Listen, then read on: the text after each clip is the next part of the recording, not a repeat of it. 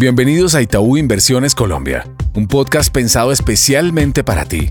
Aquí hablaremos sobre temas económicos, financieros y bursátiles para que entrenes tu conocimiento y así puedas tomar decisiones acordes a tus necesidades en el mercado. Hola a todos, mi nombre es Valeria Álvarez, estratega de acciones de Itaú Comisionista de Bolsa. En el episodio de hoy hablaremos de la perspectiva semanal de mercado y algunos retos que tendrá el mercado de capitales para el 2023. El mercado de renta fija local inicia el año con una cuenta inflacionaria que aún pasa factura y que parece evitar cualquier intento de rally en el mercado de bonos locales. Este reciente dato de inflación ha llevado a que las curvas descuenten un Banco de la República que pudiera estar llevando las tasas de interés hasta el 13,5% y llevando a la curva a buscar un promedio más cercano al 13% y no al 12%.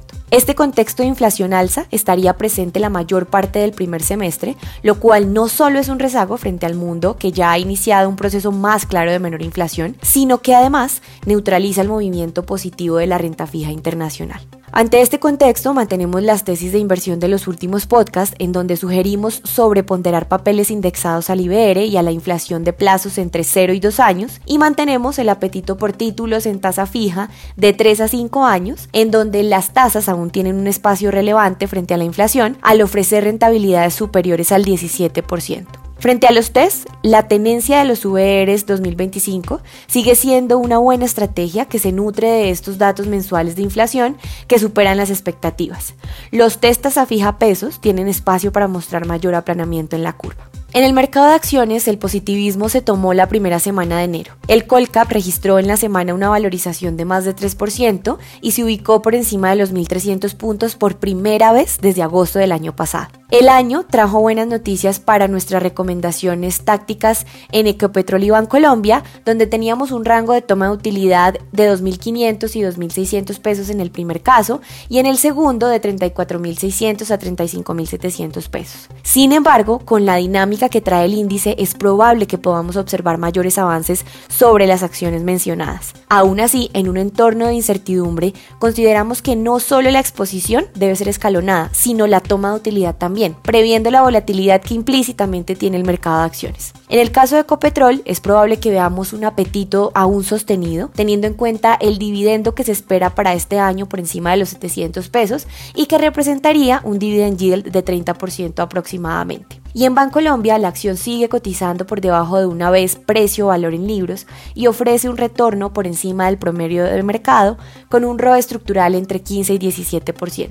Este año los corporativos seguirán con retos importantes, principalmente por el encarecimiento de la deuda que pondrá a prueba la capacidad de generar valor a los inversionistas. Finalmente, para el peso colombiano, esperamos que la alta volatilidad se mantenga y en donde los niveles fuertes abajo para probar compras de dólar estarían sobre los 4.830 y 4.770 pesos y ventas sobre los 4.950 y 5.030 pesos. La sensibilidad a los movimientos del dólar ha sido evidente en el arranque del año y aún hay un desacople en magnitud y a veces en dirección frente a las monedas de la región. El próximo dato que pudiera traer volatilidad al tipo de cambio es la inflación en Estados Unidos, que conoceremos el próximo jueves 12 de enero, en donde el consenso espera una reducción desde el 7.10 al 6,5%, lo que podría ayudar a estabilizar el peso colombiano cercano a los 4.700, 4.800 pesos. Gracias por conectarte a Itaú Inversiones Colombia. Dale play a toda la información económica y financiera que hemos generado para ti. Gracias por conectarte a nuestro podcast. Dale clic al botón de seguir y así escucha todos nuestros episodios. Recuerda que puedes compartir nuestro contenido con tus amigos y familiares. En Itaú Inversiones Colombia, creemos en el crecimiento y fortalecimiento de tus proyectos. Voy actualizado porque voy con Itaú.